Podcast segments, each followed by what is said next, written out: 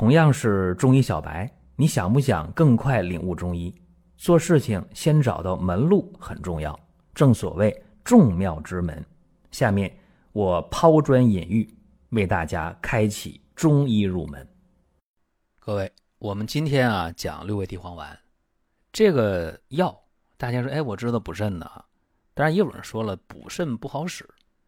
这六味地黄丸吃了，想达到的那个效果没达到啊，这东西也不补肾呢。所以对这个药啊，历来争议特别多。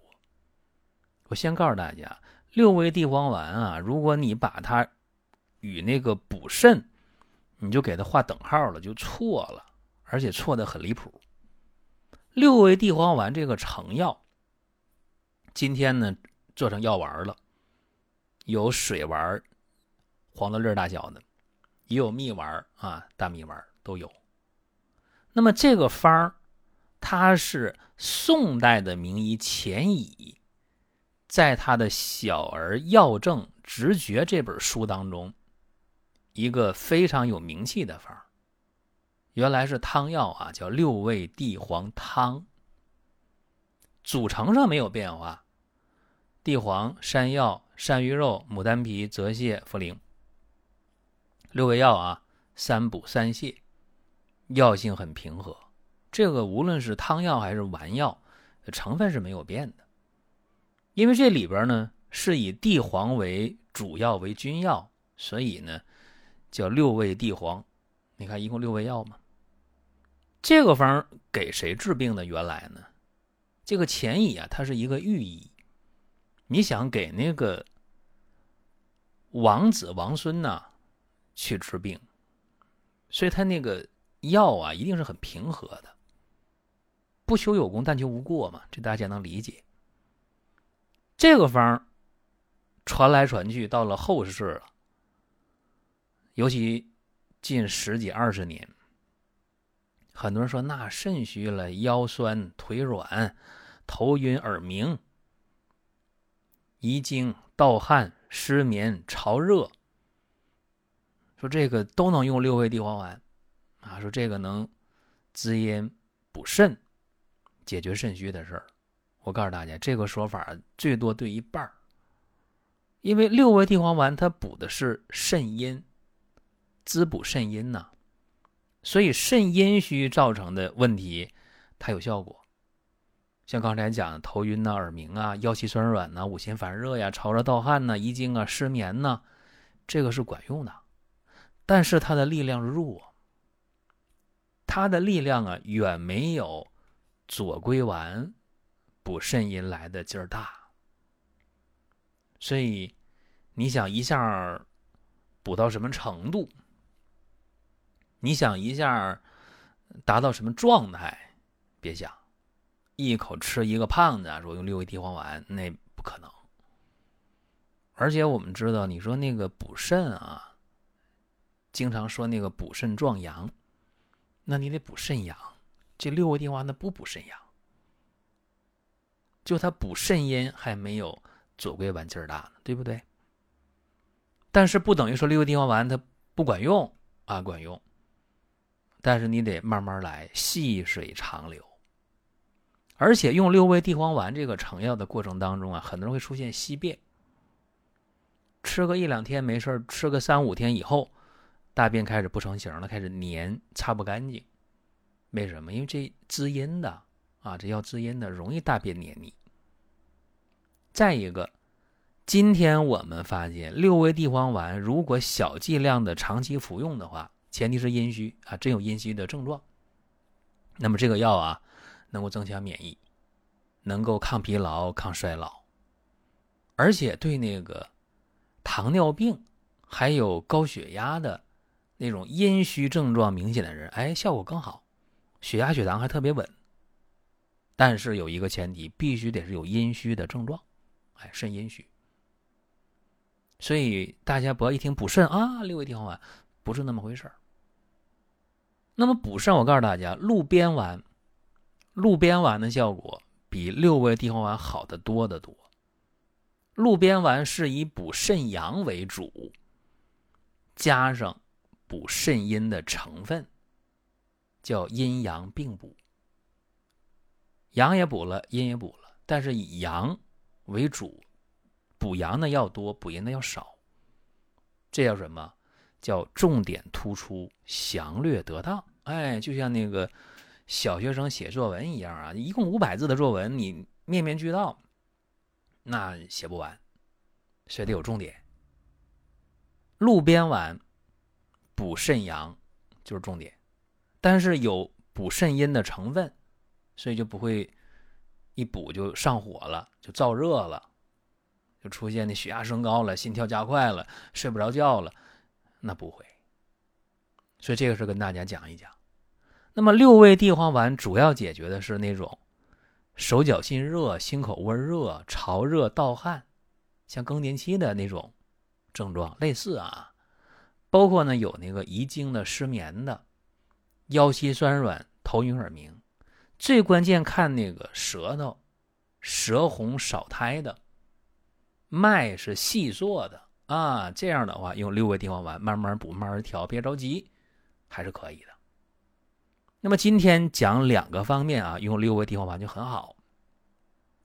一个是口干、眼干，再一个痛风。口干眼干呢，我讲的是一个。年龄偏大的这么一个病号，六十八岁啊，女性。最近一年多，经常是口干、眼睛干，干的不行了。尤其晚上睡觉的时候，那哎呦，那能干的那嘴呀都能醒了。一醒了吧，那哎呀干特难受，想喝水，喝一口两口吧，喝不下去了，又不想喝。不喝吧，嘴还干，眼睛还干，哎，就整天闭眼睛。闭着嘴不说话，特别难受。然后还有那种看东西眼睛花呀，然后身上没劲儿啊，乏呀，累呀，手脚心热，有这些症状。小便呢基本正常，大便干，经常便秘，舌红少苔，脉细。那这个老人家挺懂得养生的。他说：“这是不是有那个肺热呀？我嗓子干吗？是不是归肺呀？这这个呼吸道啊？然后这个嘴干，是不是这个胃有火呀？于是呢，就自己啊用那个银耳啊、莲子啊去炖汤喝。这两个食材呢，不犯什么毛病。”都是药食同源的东西，药性很平和。确实啊，银耳和莲子的话，它有这个清肺热、养胃阴、补脾胃的效果，有的。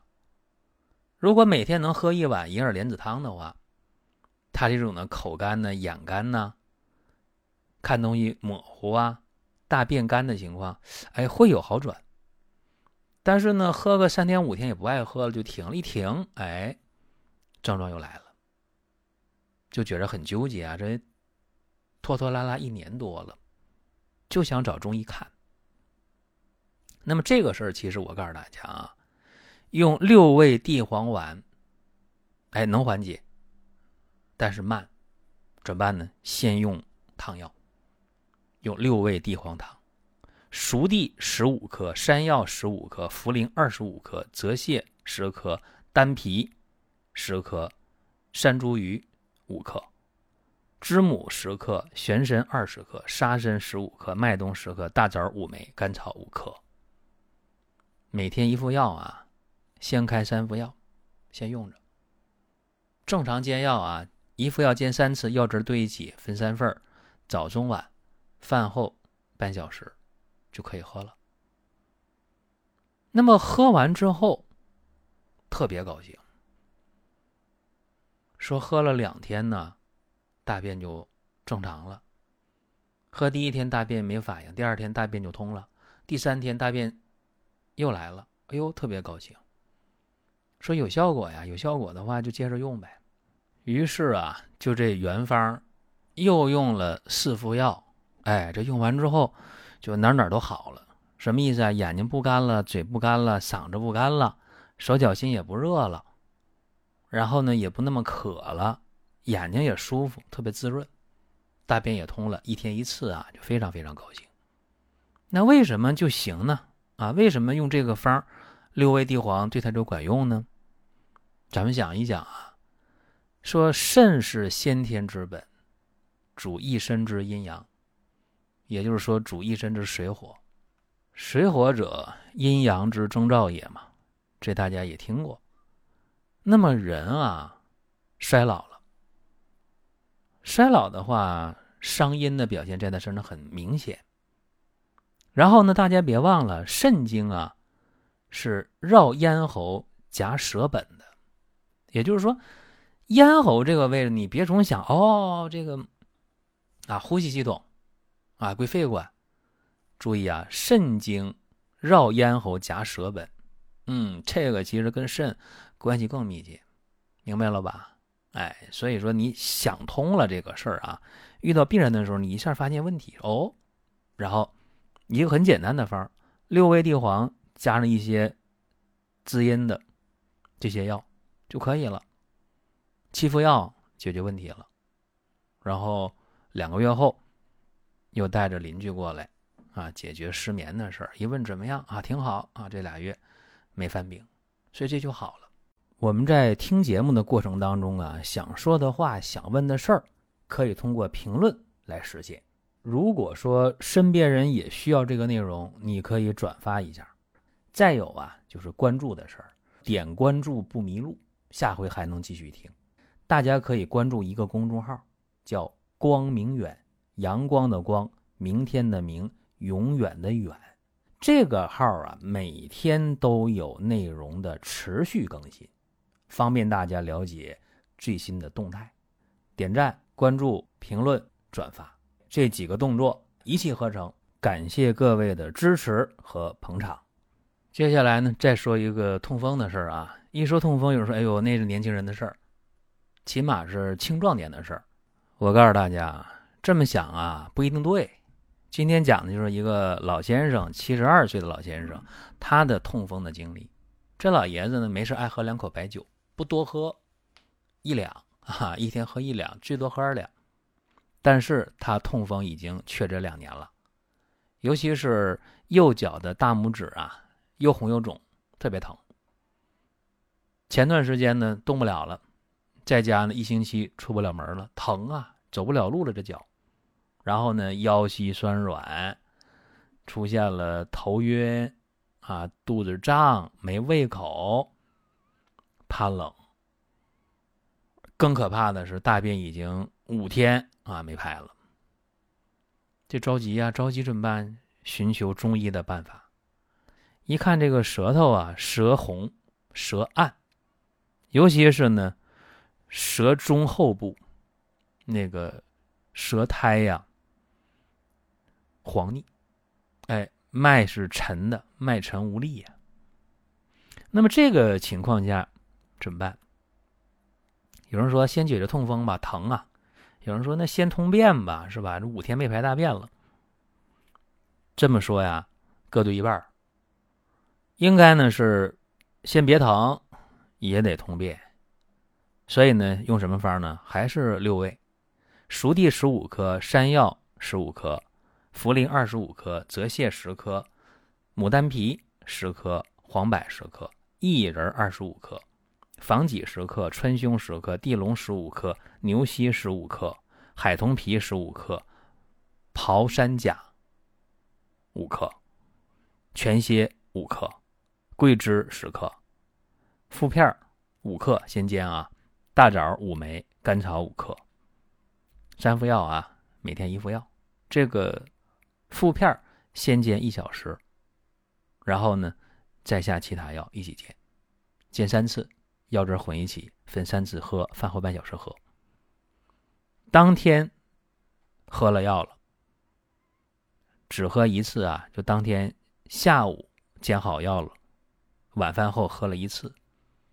那么在睡觉前，哎，大便就通了，通了，快吧？而且排的都是那种黑的，颜色很深的黑便。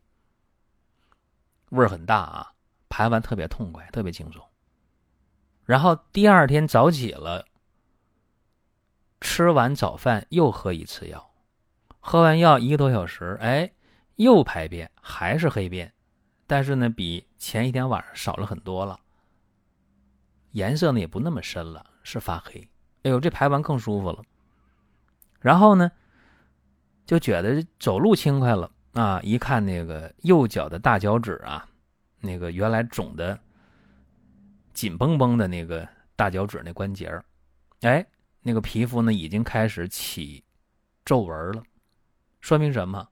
说明痛风的这个肿滑膜的炎症已经开始减轻了，太高兴了。那么。第一天过去了，第二天开始，第三天过去，到第四天，头上回来了。三副药喝完了，右脚啊走路轻松了。他说：“我感觉跟好人没啥区别了。”而且头一天的晚上，第二天的早上，第三天的早上，呃，三次连续排便。等到第三天排便的时候，就是。深黄色的便啊，就没有黑色了，基本正常。其实这件事儿也给很多人一些启发，说你这痛风那不是嘌呤代谢紊乱吗？嘌呤代谢不出去啊，说这个病，这不是中医的痹症吗？是，是的。那么这个病啊，注意了，往往是脾肾两虚。你说同样大家在一起喝酒吃肉。老酒友，有的人呢说：“哎呀，已经得痛风了。哎呀，这酒局我不去了。”有的人说：“你看，我们一起喝酒喝了二十年，哎，就你得痛风了，我们其他几个人都没得，吃一样的，喝一样的，为啥没得？为什么？还得看你的五脏六腑的功能。就是说，谁的脾肾功能差，叫脾湿健运，肾湿气化。哎，谁脾肾两虚。”就能让那个湿浊内停，停滞于关节，水往低处流呗，到脚呗，大脚趾那关节，哎，往往痛风现在这儿起来了，是不是？就是说，你谁脾肾好的话，谁就不得痛风，或者晚得痛风，或者得了症状也轻。这么说大家懂了吧？那么用六味加上温经通阳的桂枝，加上。温肾助阳的附片儿，再加上健脾利湿、活血通络的这几味药，像地龙啊、川芎啊等等，怎么样？这个问题解决了。所以说，有的时候大家说我想不通啊，这这病怎么就这么容易呢？这里还有一个问题，就是说，这个病人呢五天没有排大便了，对吧？那么。用上药之后了，当天晚上就喝一次药，大便就通了，这个很重要。哎，你得给这个湿浊之邪呀，开出一条通路来，对吧？你别把它留在体内呀。说不通则痛嘛，通了给它泄出去了，也不要了，那当然症状就减轻了嘛。第二天早起的话，那关节就不那么肿了，不那么疼了，对不对？所以大家不要以为，哎，六味就是那个补肾的。啊，六味啊，它最多补个肾阴，而且力量还弱。你真想去补肾的话啊，咱们这个男同志想补肾的话，你用什么？用鹿鞭丸，哎，那个补肾效果要比这个六味地黄丸好的太多了。那咱女同志说想补肾呢，哎，用那个鹿参膏，哎，鹿参膏，鹿参膏也是阴阳并补的，滋阴为主，扶阳为辅。哎，所以你看，这个男人、女人各有各的补肾的方法，哎，不是说一补肾就六味地黄丸，不是那么回事儿。而且现代的生物实验呢，做的非常多了，大家可以去查这个资料啊。就是说，人的这种生理性的衰老，随着年龄增长的这种生理性的衰老，其实呢，会有不同程度的肾虚的问题，就这么简单。所以说，今天咱们讲这些事儿啊，都从肾入手。当然，这两位这两个病号，它也都有肾阴虚的典型表现，所以用六味作为这个主方一加减就可以了。您听到这儿啊，本期音频就要结束了。如果您有什么宝贵的意见，有什么想法要求，可以留言评论。当然，我们也欢迎大家关注、转发、点赞。下一期我们接着聊。